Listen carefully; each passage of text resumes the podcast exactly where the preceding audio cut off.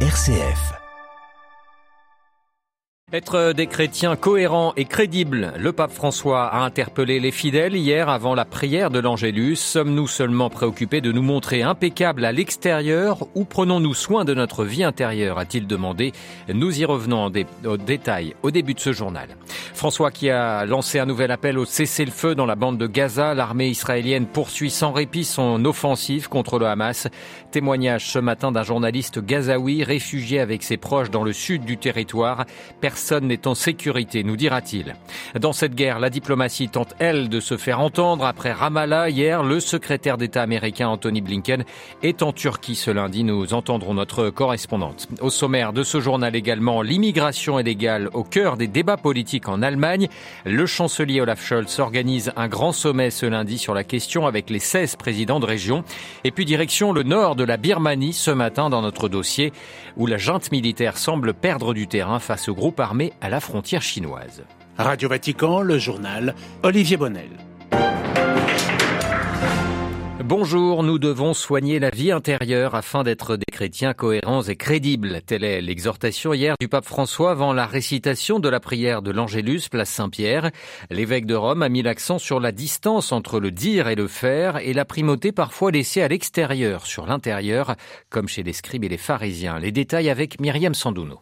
Predicano una cosa ma poi ne vivono un'altra. Ils prêchent une chose, mais en vivent une autre. Cette duplicité de la vie des scribes et pharisiens dénoncée par Jésus dans l'évangile de Matthieu reste d'actualité. Et le pape fait remarquer un danger, la duplicité du cœur qui met en péril l'authenticité de notre témoignage et notre crédibilité en tant que chrétiens. Ce que vous prêchez aux autres, engagez-vous à être les premiers à le vivre, a ainsi déclaré François, invitant à plus de responsabilité. Ciò che dici, ciò che predichi agli altri, impegnati tu a viverlo per. Le Saint-Père a aussi mis en garde contre la primauté de l'extérieur sur l'intérieur, déplorant cette attitude des scribes et pharisiens qui, vivant dans la duplicité, s'inquiétaient de devoir cacher leur incohérence pour sauver leur réputation extérieure, accomplissant des œuvres pour paraître justes. Parfois, l'on est tenté de sauver la face. Pourtant, a ajouté le Saint-Père, nous devrions soigner la vie intérieure afin d'être des témoins crédibles de l'Évangile. Myriam Sandouno et le pape qui, à l'issue de cet angélus, a lancé un nouvel appel à un cessez-le-feu dans la bande de Gaza, souhaitant que tout soit mis en œuvre pour secourir les blessés, pour que l'aide parvienne à la population gazaoui, où la situation humanitaire est très grave, a-t-il rappelé. Le pape qui a demandé une nouvelle fois également la libération immédiate des otages aux mains du Hamas, parmi lesquels se trouvent de nombreux enfants. Sachez qu'hier après-midi, le Saint-Père a confirmé le Saint-Siège s'est entretenu au téléphone avec le président iranien Ebrahim Raisi, à la demande de celui-ci. Sur le terrain, l'offensive militaire israélienne se poursuit donc sans répit contre la bande de Gaza. Tzal qui a annoncé ce matin avoir bombardé 450 cibles ces dernières 24 heures sur l'enclave palestinienne et qui a affirmé avoir coupé en deux la partie nord du territoire afin de détruire le centre de commandement du Hamas. Pour les Gazaouis, le quotidien est toujours un enfer, manque de vivres, d'électricité et insécurité permanente. Je vous propose d'écouter le témoignage de Rami. Il est journaliste et producteur et il a couvert plusieurs guerres à Gaza. Lui et sa famille et des proches sont actuellement réfugiés près de la mer dans le sud de Gaza, dans une zone dite sûre par les autorités israéliennes mais bombardée quotidiennement. Il nous décrit l'angoisse dans laquelle ils survivent.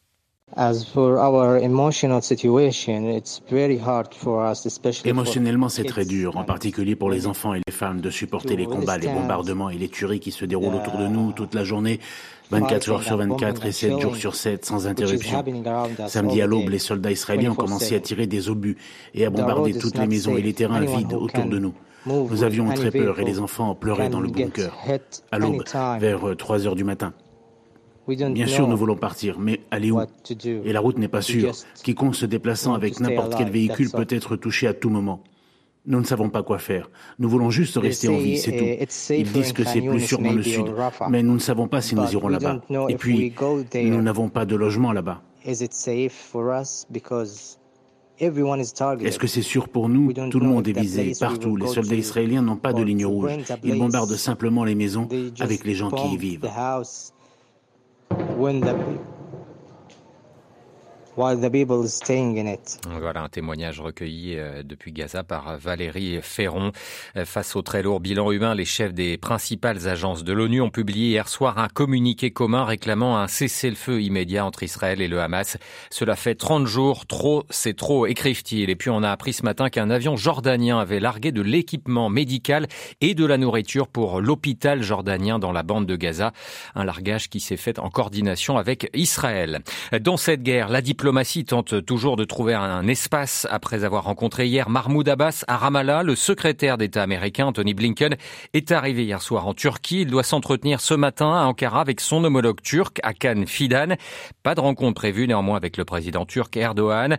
Une visite qui intervient au moment où la Turquie a annoncé le rappel de son ambassadeur à Israël. À Istanbul, Anne Lower. Anthony Blinken arrive dans une Turquie qui continue à jouer les équilibristes dans la guerre à Gaza. D'un côté, il y a les déclarations virulentes, de plus en plus virulentes du président Erdogan contre Israël et ses dirigeants, mais aussi contre les Occidentaux, les États-Unis en particulier, qu'il accuse d'être les vrais responsables des bombardements sur Gaza et du refus d'Israël de discuter d'un cessez-le-feu. De l'autre, il y a les échanges quotidiens de la diplomatie et des services secrets turcs avec Israël, le Hamas et des États de la région, y compris avec l'Iran, qui peuvent peser sur le conflit. Et c'est là toute la difficulté de la position turque. Faire en sorte que les déclarations politiques incendiaires ne viennent pas torpiller les efforts diplomatiques en coulisses. C'est la raison pour laquelle Tayyip Erdogan a certes ordonné le rappel pour consultation de l'ambassadeur turc à Tel Aviv, tout en rejetant l'éventualité d'une rupture des relations avec l'État hébreu. Avec, en arrière-plan, la crainte côté turc que cette guerre n'entraîne un retour plus marqué des États-Unis dans la région.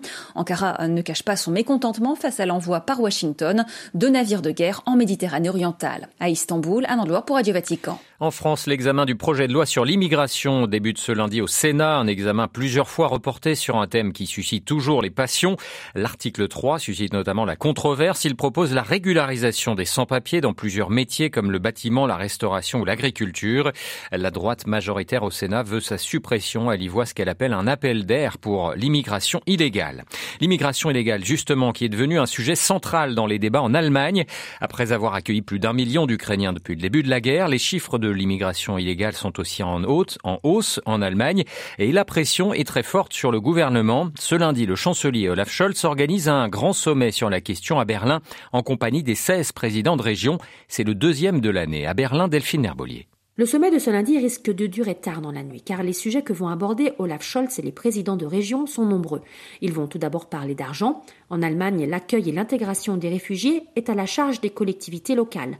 Or, depuis un an et demi, cette charge de travail augmente. Plus d'un million d'Ukrainiens sont arrivés et cette année, plus de 350 000 demandeurs d'asile devraient être enregistrés.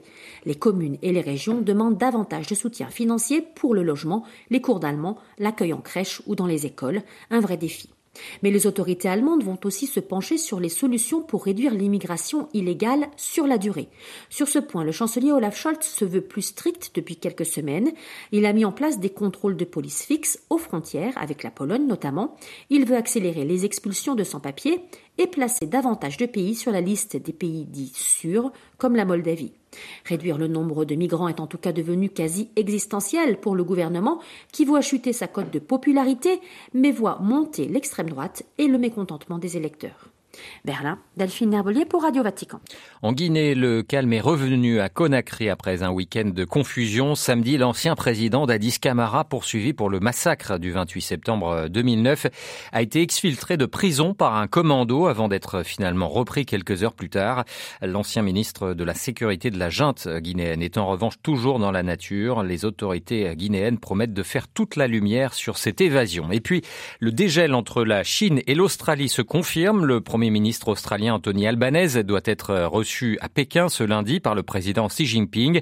Une rencontre qui met un terme à sept années de tensions diplomatiques qui ont notamment affecté les échanges commerciaux entre les deux pays.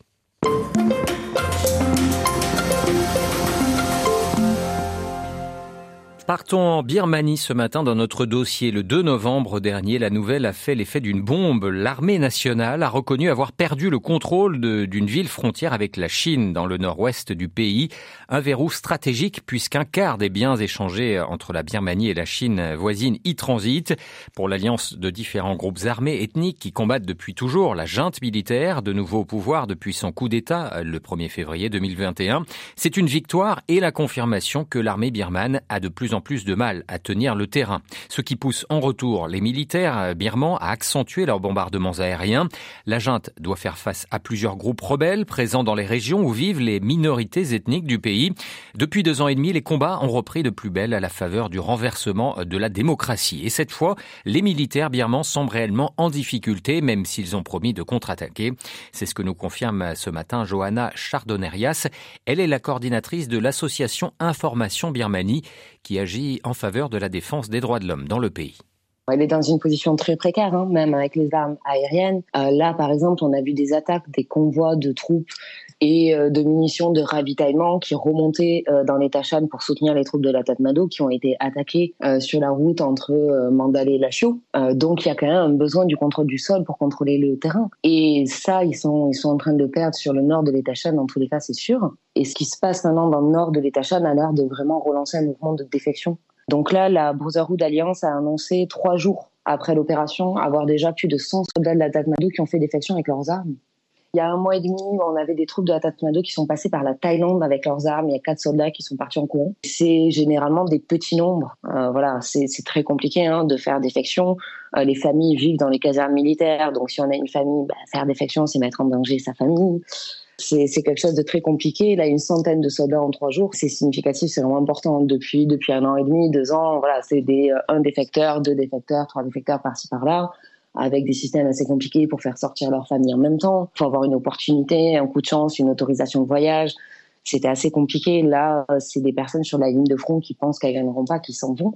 Euh, par dizaines. Donc c'est vraiment significatif. Et puis elles s'en vont avec leurs armements. Elles fuient avec leurs armes. Est-ce que euh, c'est à dire que ces personnes sont accueillies par les groupes armés? Euh, Qu'est-ce que propose la Brotherhood Alliance? C'est eux qui en ont parlé et qui ont fait un communiqué garantissant leur sécurité, qui seront pas arrêtés qui les aideront à retrouver leur famille ou leur famille à venir en remboursant les frais de transport, qu'ils auront des soins médicaux, etc. Quoi. Donc il y a un vrai engagement euh, derrière à les soutenir et c'est très malin parce que la meilleure sortie du conflit, ça serait un délitement de la Tatmadaw. Est-ce que cette offensive euh, conforte euh, les groupes armés? Ça se consolide et puis ben, c'est vrai que c'est toujours difficile à évaluer, mais là l'opération montre quand même une, capacité de coordination qui était jusqu'à maintenant prouvée, on va dire, dans, les opérations militaires elles-mêmes. Et puis il y a cinq ou six groupes hein, qui s'y sont déjà joints, donc il y a la BPLA, la PLA, People Liberation Army, les PDF de Mandalay qui ont bloqué euh, des convois euh, d'approvisionnement euh, avec les troupes et les ravitaillements militaires qui devaient aller dans le nord de l'État Shan. Il y a les, les PDF de Mogok aussi qui s'y sont joints. Il y a un bataillon du NUG ça, donne un élan commun. Est-ce que les populations civiles, euh, on sait que souvent elles ont des liens, euh, certains membres de leur famille font partie de groupes euh, armés ethniques depuis très longtemps, peut-être même là de mobilisation contre le, les militaires depuis 2021. Comment est-ce que la population s'aligne ou non à ces actions de, des groupes armés? Ça, c'est compliqué à définir. Il faut aussi savoir quand même qu'il y a des milices pro-militaires qui représentent pas la majorité, mais il y a aussi des, milices pro-militaires qui travaillent pour la Tatmadaw. Euh, il y a ce qu'on appelle les Pusotti, qui sont des informateurs euh, de la Tatmadaw, qui sont bien organisés, euh, qui ont des, des rendus financiers euh, par la Tatmadaw. Après, il est clair que la majeure partie de la population birmane soutient le mouvement de libération du pays et euh, veut en finir avec la dictature. On le voit avec la quantité de CDMR les personnes parties en mouvement de désobéissance civile, euh, l'état dramatique euh, des services publics, vu qu'ils ont été désertés par leurs travailleurs, que ce soit sur l'hôpital, sur le transport, le chemin de fer. Tout ce qui appartient au bien public de l'État birman tombe en, faillite du fait de la volonté de CDM, de non-travail des Birmans derrière. Donc oui, il y a un soutien quand même majeur de la population. Après, l'impact de ces combats sur la population civile, il risque d'être très compliqué, d'autant qu'on est à la période de récolte du riz. Et si les fermiers ne peuvent pas récolter euh, bah, maintenant euh, des semis de riz, euh, il n'y aura pas à manger, quoi. Voilà, le conflit entre la Tatmadaw, l'armée birmane et les groupes armés ethniques dans le nord de la Birmanie à la une de notre dossier ce matin. Interrogée par Marie Duhamel, Johanna Chardonnerias, coordinatrice de l'ONG Information Birmanie, était ce matin l'invitée de Radio Vatican.